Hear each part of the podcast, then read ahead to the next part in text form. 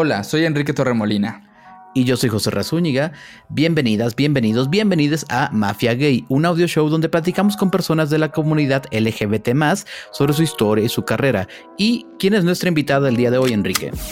Hoy tenemos de invitada a Julieta Calderón. Julieta es una mujer trans, es parte de una familia extraordinaria, de lo cual nos va a platicar, y en sus palabras es demasiado antisocial. Junto con sus parejas fundó La Diversa, una compañía que produce cervezas que representan las identidades LGBT. Hoy en Mafia Gay, ser empresaria y poliamorosa. Hola Julieta, bienvenida, ¿cómo estás? Hola, ¿qué tal? Es bien, bien, aquí. Gracias por estar con nosotros. Oye, Julieta, ya te presentamos muy rápidamente ahorita en la introducción, pero la verdad me encantaría que tú te presentes y nos cuentes lo que tú quieras sobre quién eres tú. Bueno, este, mi nombre es Julieta Galatea Calderón, soy una chica trans, tengo 29 años, ya casi cumplí los 30. Este, toda mi vida he vivido en la Ciudad de México, aunque gran parte de mi infancia la pasé en Xochimilco. Este, y este, me dedico a producir cerveza artesanal, como ya mencionaron, y este, soy una persona poliamorosa. Eso quiere decir que llevo varias relaciones este, amorosas a la vez todas igual de serias, todas igual de formales y este, con ellas es con quienes conformo mi familia y con quienes este, he desarrollado esta empresa. Buenísimo. Y, sobre todo eso queremos platicar hoy. Y empecemos por, eres una chica trans, vas a cumplir 30 años. ¿Cómo es ser trans en Ciudad de México, en Xochimilco? ¿Cuál ha sido tu experiencia eh, en esta ciudad viviendo como una mujer trans?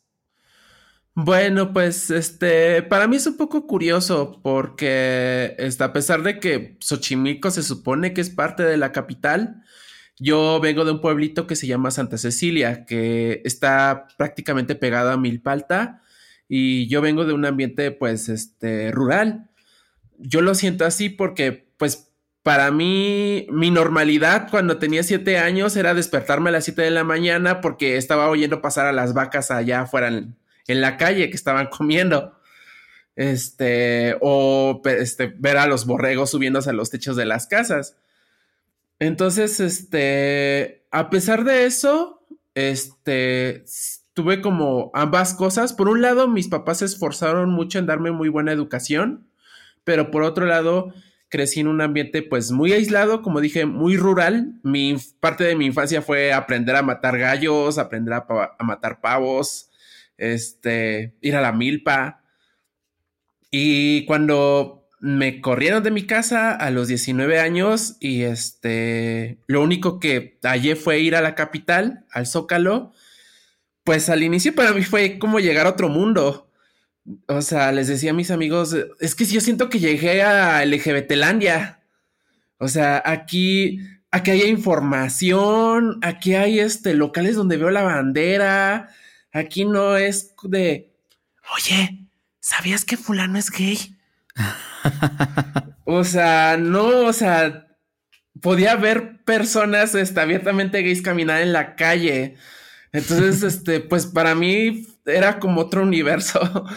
Este, y a la fecha todavía lo siento un poco así, este, este, sinceramente todavía recuerdo de manera muy romántica mi pueblo natal. Este, y me siento en mucha modernidad aquí, pero pues me he podido adaptar. En parte, este, gracias a mi pareja. Oye, y, cuéntame algo de, aparte, eh, de ser Xochimilco, aparte un ambiente tan religioso, o sea, Enrique y yo hemos ido a fiestas patronales ahí por de, invitados, a llegar a estos lugares de, pues sí, de la Ciudad de México. ¿Qué, lugar, qué lugares eh, recuerdas así como el primer bar, lugar donde fuiste que dijiste de aquí soy? O te tardaste en sentirte ya como pez en el agua? Pues me tardé un poco, aunque para mí fue muy, muy padre, muy increíble, muy este, hermoso. Este, que el primer lugar que conocí fue por este, una convocatoria que sacó una AC que se llama este, el Closet de Sor Juana. No sé si lo ubican. Este, ellas en algún punto sacaron la propuesta de eh, ser un coro de chicas, chicas diversas, chicas este, eh, lesbianas, bisexuales, trans. Y yo había pasado bastante tiempo de mi vida en coros en la secundaria y en preparatoria. Y dije, pues a ver, chicle y pega. Y pues que sí, que sí quede. y poder llegar a un espacio donde todos este, se, se, dirigieran a mí como Julieta, donde nadie me estuviera mirando feo, donde nadie me hiciera preguntas, donde simplemente fuera una chica más en el grupo, era muy bonito. Fue, fue muy bonito, fue muy padre. Dije, no me quiero ir nunca de aquí. No quiero jamás regresar a, a batallar con mi familia. Entre eso, perdón. Eh, pues entre ah, eso. Sí, sí, sigue, por favor. Entre eso y este. Y los primeros bares que conocí. Pues este. Los primeros bares que conocí fueron el cabaretito. Este. La Puri. y este. Y el Nichos. La verdad, este. Sé que yo no soy gay. Sé que yo no soy un oso. Pero hay algo en el ambiente de nichos que es muy bonito. Es un lugar muy, así es pequeño y acogedor y los osos ese es el único momento en el que digo, ay, ¿cómo es que no soy gay? Son tan adorables y bellos. sí. Oye, ¿y cómo sientes entonces que ha cambiado la situación para la gente trans en México en los últimos años? Pues lo primero que veo es que hay más visibilidad. Y lo digo porque hay más visibilidad en todas partes. Este, yo la primera vez que supe de la palabra trans y era transexual fue de pura casualidad y este, y estoy segura de que si mis papás lo hubieran sabido, me hubieran quitado esa enciclopedia. En una de las muchas que me compraron, una, una un, vers, un fascículo de una enciclopedia que tenía era educación sexual. Y no era más que un párrafo, así, transexualidad. Y pues una descripción totalmente patologizante, así de personas que sufren un trastorno tal y tal, que se sienten identificados con el otro sexo. Y me acuerdo muy bien de la foto y eran unas este, personas trasvestidas. Que creo que incluso eran drags porque estaban así con plumas y toda la cosa. Y pues de la foto la vi y dije, pues es que yo no me vestiría así. Pero leía la descripción y decía, pues es que yo soy eso. Pero de buena o mala manera, siempre he sido muy consciente de las cosas. Eso lo leí cuando tenía 12 años y estuve como una semana viendo a mis papás, viendo a mi abuelo, que este, y dije, no, si yo les digo esto, voy a terminar en la calle. Fue muy claro para mí. Y este, ahorita la diferencia que veo es que puedes ver personas trans en series, puedes ver personas trans en películas, puedes ver personas trans este, reales este, en internet, cuentas de Facebook, cuentas de Twitter, este, y sabes que no, no son esa foto, no son esa caricatura que te hacen ver de una de un hombre trasvestido con tres kilos de maquillaje en el rostro y plumas por todas partes. Que pues también, o sea, si hay quien quiere estar así, pues qué chido, pero saber que no somos esa imagen caricaturesca. Claro, Y esa es la diferencia que veo. Julieta, creo que siento que se habla mucho de las desventajas que tienen las personas trans en muchos sentidos, ¿no? De economía, en el trabajo, en el acceso a la salud, en la visibilidad, aunque como tú acabas de decir, es algo donde se ha avanzado, eh, los índices de violencia y todo eso es una realidad, ¿no? Pero una amiga que es activista también eh, de la comunidad trans, Jessica Marjan, habla también de la importancia de hablar sobre la comunidad trans desde un lugar diferente, no hablar solo de lo malo, no hablar solo de lo feo, no hablar solo de la discriminación. Y yo creo que, o me puedo imaginar que el, vivir una experiencia como, por ejemplo, transicionar, pues te da algo y, y te da algún tipo de ventaja, no lo sé, frente a las personas cisgénero. ¿Qué crees que las personas trans tienen digamos, eh, pues no sé si la palabra es ventaja, es la que a mí se me ocurre frente a las personas cisgénero, que son las personas que no somos trans. Pues algo que podría mencionar como bueno, padre, bonito de ser trans, es que tienes una gran autonomía sobre quién eres. Para poder ser trans, y a, lo mejor es feo, pero para poder sobrevivir como persona trans en este mundo, tienes que estar muy segura, muy segure de quién eres y de cómo te construyes. Y obviamente, pues no te vas a levantar en la mañana y vas a decir, oh, sí, tengo toda la seguridad del mundo. Pero es algo que te vas forjando con cada decisión que tomas. Tienes que enfrentarte a miedos todos los días y en todo momento. O sea, la decisión de, este, primero decírtelo a ti mismo, oye, ¿qué crees? Creo que sí soy esto. O sea, y decirlo fuerte y claro, aunque sea nada más en tu cabeza, sí soy una persona trans y empezar a tomar acción sobre eso, así de, ok, voy a probar comprar ropa, voy a probar salir a tal lado, voy a probar decírselo a, a fulano, a sutano, voy a probar buscar un psicólogo. Todas estas cosas requieren una increíble autonomía y capacidad de, de ejercer. Este, me gusta mucho cómo quedó la ley actualmente. La ley de identidad de género de la ciudad. porque a lo mejor la gente no lo sabe ver, pero o subestima las palabras que vienen ahí. a mí me parece muy buena, muy bien hecha, porque este, el ser trans es algo que tienes que ejercer y es algo que tienes que exigir.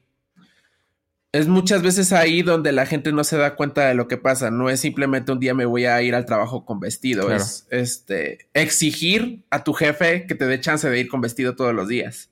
Julieta, para quien nos escucha y no sabe a qué te refieres cuando hablas de la ley, ¿podrías, podrías contarnos un poquito más?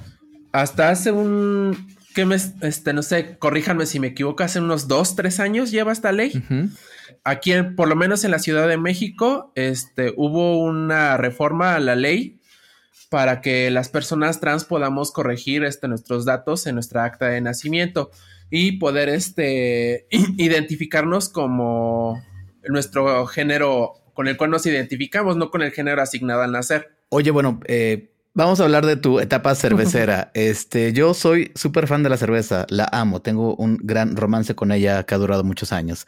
Este, ¿tú cómo te decides a emprender y por qué cerveza? Este, me decido a emprender porque necesitaba este, un trabajo que me pudiera permitir el estar con mi familia que me permitiera estar con mi familia, que me permitiera dirigir este, lo que yo hacía hacia donde yo quería y que me permitiera este, estar en un espacio donde supiera que no me iban a discriminar. Y quería darle eso a otras personas. Ahora, ¿por qué las... Pues, ¿por qué la cerveza? Pues porque tiene que ver con el, el rubro gastronómico. Yo soy una persona que, que ama comer, este, la, comida y la bebida son algo muy importante, muy este, íntimo para mí. Este, si yo alguna vez te invito a mi casa, si yo alguna vez tú me invitas a, tu casa o nos reunimos a algo, yo lo primero que voy a hacer es llevarte algo de comer y de beber. Este es algo muy este, importante para mí y para mí es muy importante disfrutar la comida y la bebida. Este es por eso que desde que me corrieron de casa, pues este, lo primero que hallé, este, para suerte o desgracia, este fue el ámbito restaurantero. Tengo mucha experiencia trabajando en restaurantes, en cadenas, en cafeterías. Este, de hecho, incluso desde antes que me corrieran, desde antes de, desde que estaba en el bachillerato, yo ya trabajaba. Este, un trabajo que recuerdo con mucho cariño. Este, no sé si los conocen los helados Hagen Dazs son helados de, lujo. Este, ahí, ah, no sé, encontré algo muy, muy bonito en dar la atención al cliente, en ver esa sonrisa en la persona cuando le das algo que va más allá de lo que se imaginaba, que va más allá de un simple este, pastel de chocolate con brownie como se lo imaginaba. Cuando tú dices, o sea, yo le voy a dar algo más de, lo, de eso que está esperando. Este, no solamente es el helado, es un helado decorado, adornado, hasta con un mensaje de feliz cumpleaños, un mensaje de quiere ser, quiere ser mi novia, esos detalles. Y aprendí a, amar mucho este, ese tipo de servicio. De ahí pasé a varios restaurantes y llegué a estar incluso restaurantes este, pues de muy alta calidad y de especialidad este, en la Roma y en la Condesa. Pero este hubo un momento muy fuerte en el que uno de los chefs este, me dijo, es que si estás aquí es porque estás construyendo tu carrera profesional y porque vas a ser un chef, ¿no? Y fue como un balde de agua fría para mí porque dije, sí, cierto, yo quiero esto, quiero ser chef, quiero ser chef de un restaurante y pues por un lado es como sí, o sea, amo la cocina, amo crear, amo ofrecerle a la gente esto, pero no me veo como la chef de un restaurante que no, no habla de mí, no tiene nada que ver conmigo. Necesito que donde yo vaya a trabajar refleje algo de mí, esté compaginado con algo que tenga que ver conmigo. Y para mí, pues lo más importante es lo LGBT. Entonces de ahí salió pues la idea. La idea de emprender por tu cuenta. Ok. Antes de, antes de entrar más a que nos cuentes sobre, sobre tu marca de cerveza, yo, quería preguntarte cómo es el, este mundo en el que estuviste estos años, de los restaurantes y la gastronomía, qué, tan, qué, tanta, qué tan bienvenida te sentías siendo quien eres o no, o no bienvenida. ¿Cómo es esa experiencia? Pues fue chistoso. En el ámbito cervecero, debo de decir que es un ambiente muy, muy fraternal, muy amoroso y muy abierto. O sea, obviamente como todo, pues nunca va a faltar la persona, pues déspota o payasa o lo que sea.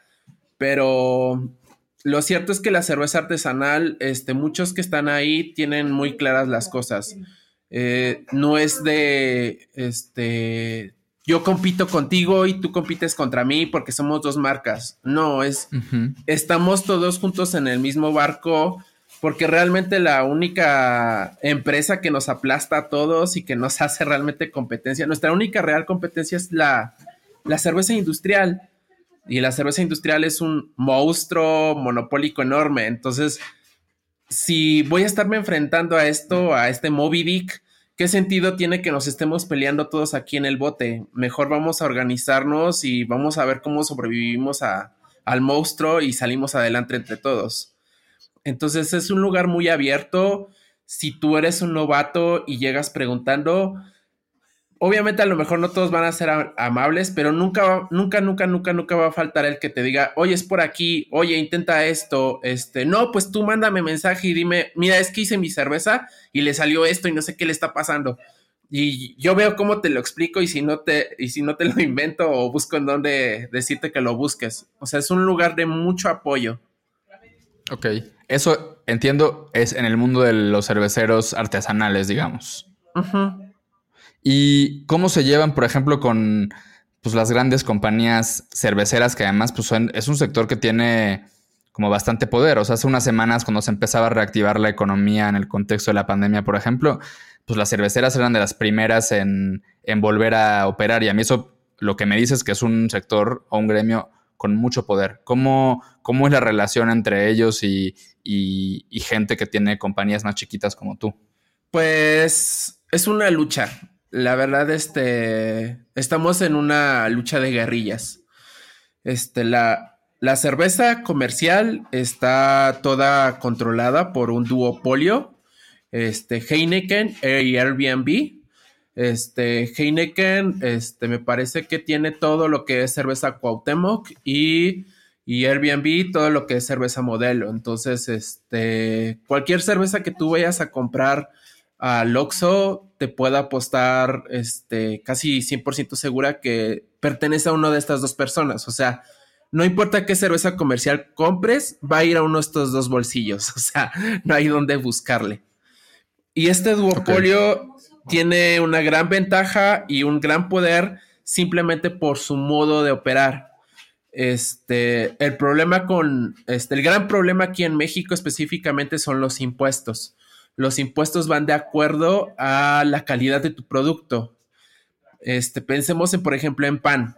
Este, tú quieres vender un pan, pues bonito, artesanal, hecho a mano, y dices, no, pues este, voy a ir con, este, a comprar el trigo que sé que viene de tal, este, agricultor mexicano y es orgánico, y este, y este, voy a conseguir los huevos de parte de gallinas que no son explotadas y, todo bien padre, ¿no?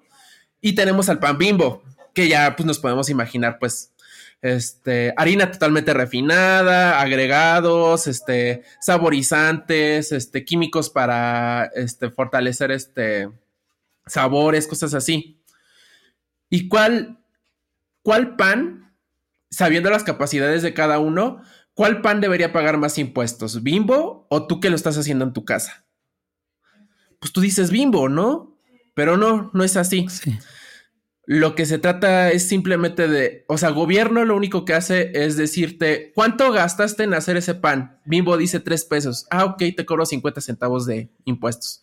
Y tú dices, ¿cuánto invertiste en hacer ese pan? No, pues lo hice mucho, con mucho amor, le eché ganas.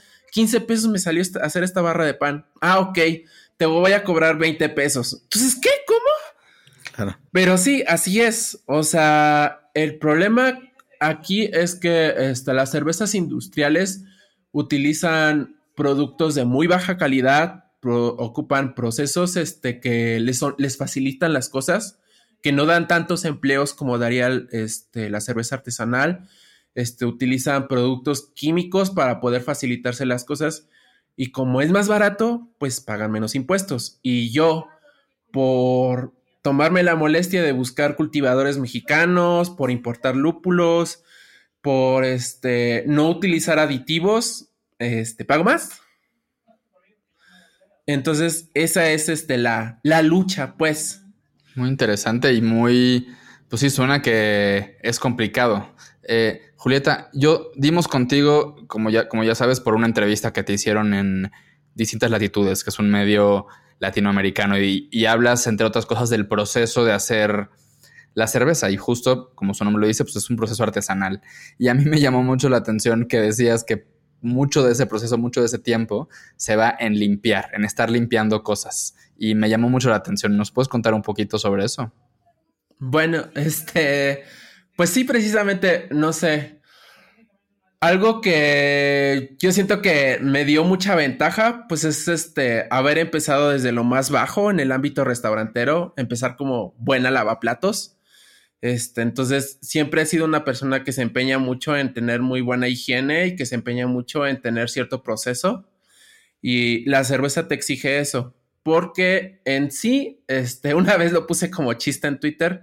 En sí, yo lo que estoy haciendo es prepararte un caldo con granos y luego permitir que un hongo, que es la levadura, se coma ese caldo y el hongo te va a devolver la cerveza.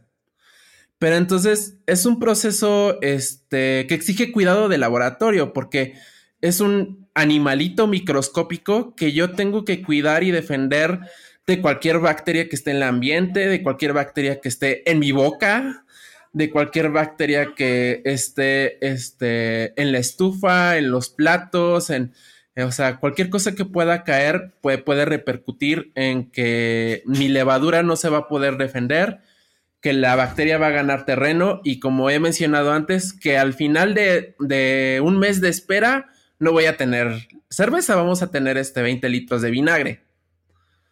Entonces, este, sí es algo que requiere una limpieza muy minuciosa, muy exigente, un poco incluso obsesiva, diría yo. Pero es precisamente porque hacer cerveza requiere de un ambiente un poco de semi-laboratorio. Como muy controlado. Claro.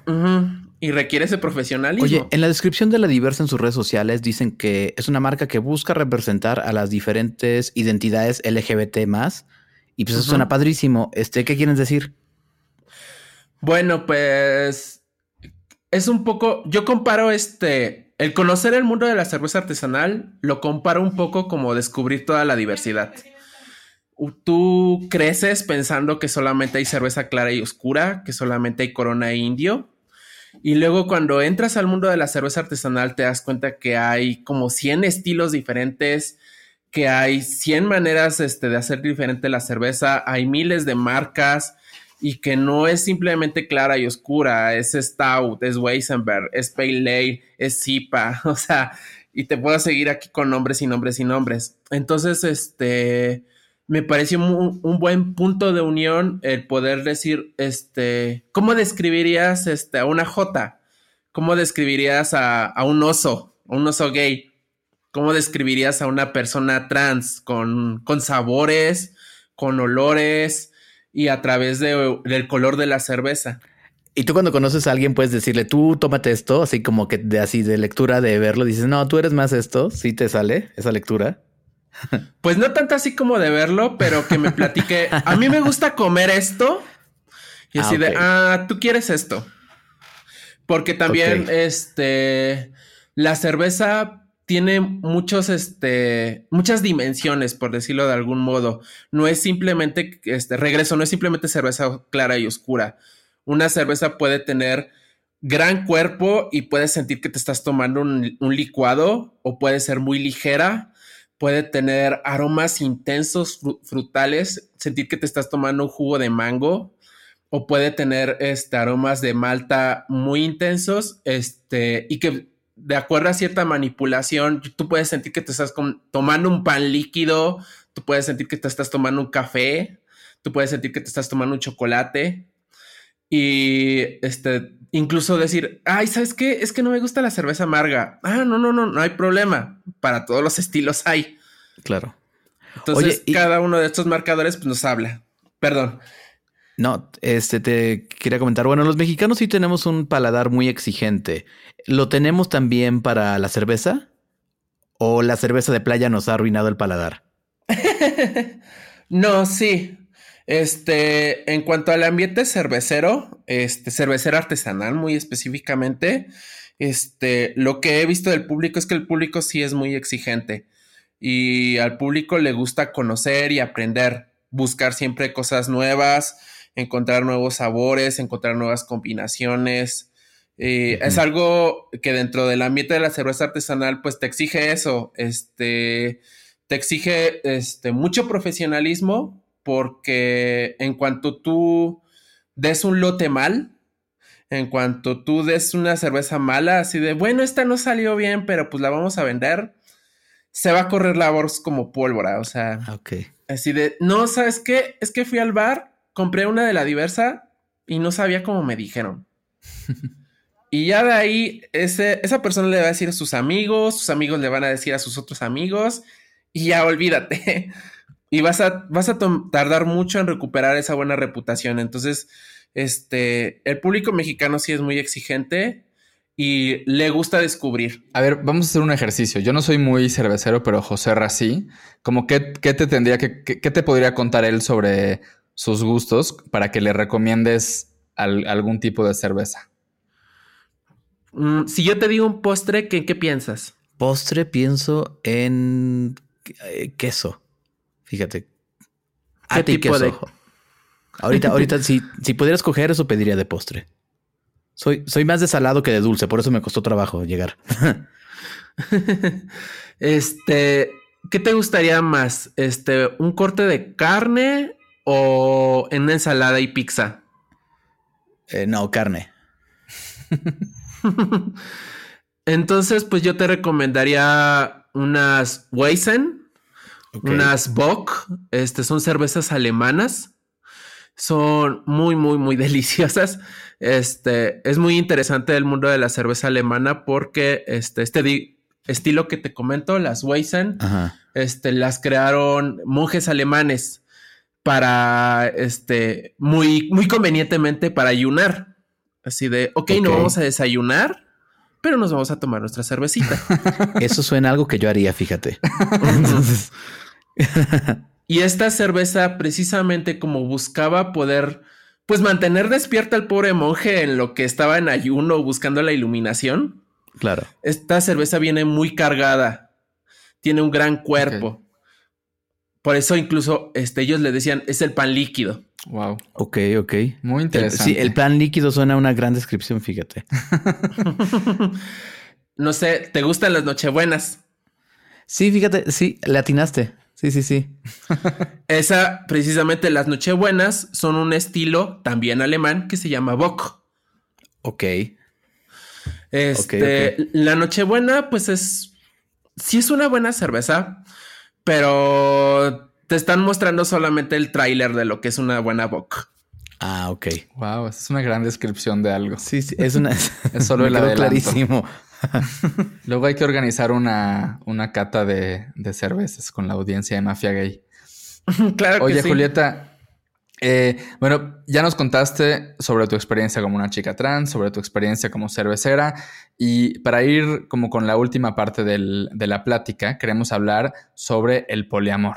Y primero, pues explícanos qué es el poliamor, que seguramente habrá gente que no ha escuchado esa palabra o que tiene ideas eh, muy variadas sobre este concepto.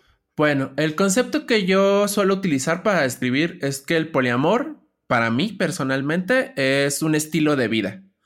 Un estilo de vida en el que yo lo que promulgo es este poder tener relaciones sexoafectivas, y sí tengo que ser así de específica, este, con más de una persona de manera responsable y de manera respetuosa. No es que estás poniendo el cuerno. No, precisamente ahí lo dice la descripción. Todo mundo está enterado y todo mundo respeta la situación. Ok, ahondando un poquito en esto, porque además ya te, ya te había leído que, haces esa diferencia, o sea, de, decir el poliamor es un estilo o es un modo de vida, no es una práctica. Y, veo que para ti es como importante marcar esa diferencia. ¿Podrías como hablar un poquito más sobre eso? Sí, este, porque hago esa distinción. Porque el poliamor es algo que afecta a todos los ámbitos de mi vida. Este, ¿cuál sería la diferencia entre una práctica y el estilo de vida? Este, yo lo compararía con, este, no sé si, este, conocen el BDSM. Sí. ¿Sí? o sea, el bondage, sadomasoquismo. Ah, sí, sí, sí, sí. 50 sombras de Grey. No, perdón, me quedé pensando en comida y yo Este, el BDSM sí puede considerarse una práctica. ¿Por qué? Es algo que puedes ejecutar en lo privado. Este, tú puedes conocer a alguien en una reunión, en una cena, en una cita, y esa persona, pues no, no tendría como por qué contarte, oye, sabes que a mí me encanta este que me amarren y, o sea, sería raro, a menos de que ya haya una cuestión más íntima y que la persona te diga, oye, ¿sabes qué? Necesito contarte algo. Este, entonces es una práctica porque es algo que puedes llevar en lo privado, es algo que no va a modificar tu, día a día. Claro. O sea, tú, este, el día de ayer yo este, amarro a mi pareja y la estoy azotando toda la noche y al día, y al día siguiente tan tranquilo y como siempre en la junta te traje y nadie tiene por qué saber nada. Como que no se mete en todas las áreas de tu vida, digamos, esa es una práctica. Exactamente. Y el poliamor para mí es lo contrario. De hecho, para mí, este, cuando veo que una persona este, lleva lo poliamoroso solamente como una práctica, para mí ya es una bandera roja. Porque, este, tú no sabes si este, esa persona te dice que es poliamoroso, pero a su amigo te, este, le dice que, pues, tú eres una persona con la que simplemente está cogiendo. O que este sí está contigo y está con otra persona y te dice que es poliamoroso, pero este te das cuenta que solamente lleva a la otra pareja con su familia porque la otra resulta ser que sí es la pareja oficial. Claro, como que las parejas tienen diferentes niveles. El poliamor yo lo considero un estilo de vida porque es algo que va a involucrar todas las partes de mi día a día todas las personas en mi trabajo tienen que saber que soy poliamorosa, todas las personas con las que me relaciono tienen que saber que soy poliamorosa, mi familia tiene que saber que soy poliamorosa. ¿Por qué? Porque cada una de mis parejas tiene el mismo lugar, es igual de importante y yo no voy a permitir que a una se le dé un lugar y a otra no. Y yo no voy a permitir que este se hable a mis espaldas este sobre que alguna pareja sí cuenta y la otra pareja no cuenta. Todos todas son igual de importantes y a todas se les debe de respetar como mis parejas. Claro.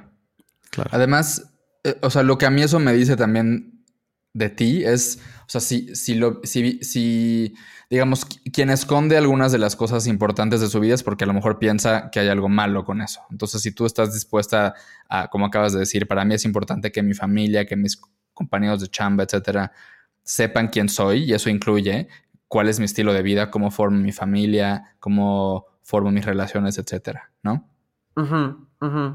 Saber que, o sea, son mi familia, no solamente son personas con las que me acuesto, no solamente son personas que, que veo de vez en cuando, no, o sea, no son conocidos, no son, no son amigos, son mis parejas. Claro. Oye, Julieta, ¿y cómo, ¿Cómo fue tu primer contacto con este estilo de vida? Porque no es algo que de lo que nos hablen, no es algo que veamos en los medios, no es algo que comúnmente eh, se platique como entre amigas. ¿Cómo supiste que existía el poliamor? ¿Cómo llegaste con eso? ¿Y qué fue lo que te atrajo de este estilo de vida? Pues, este, recuerda que les mencioné este coro de chicas. Ajá. Este, cuando ah. nos estábamos presentando, había una chica que venía con otras dos, que venían tres juntas. Y la chica se presentó, hola, yo soy fulana de tal, ella es mi novia y ella también es mi novia. ya, ah, espera, ¿qué? o sea, eran tres, las tres venían juntas y las tres se habían presentado como trieja, que es como se les suele llamar en, en el ambiente. Este, esa chica, este, se hizo amiga mía. Este, ella fue quien me dio como los primeros pasos, este, la primera información. Y de ahí conocí este, el primer grupo este, oficial en México que hablaba de estos temas, que es este Grupo Poliamor Valle de México. Actualmente el grupo ya está extinto. Este, todavía hay un grupo en Facebook, pero la verdad este, está muy mal administrado, está muy en decadencia, entonces no, lo recomiendo.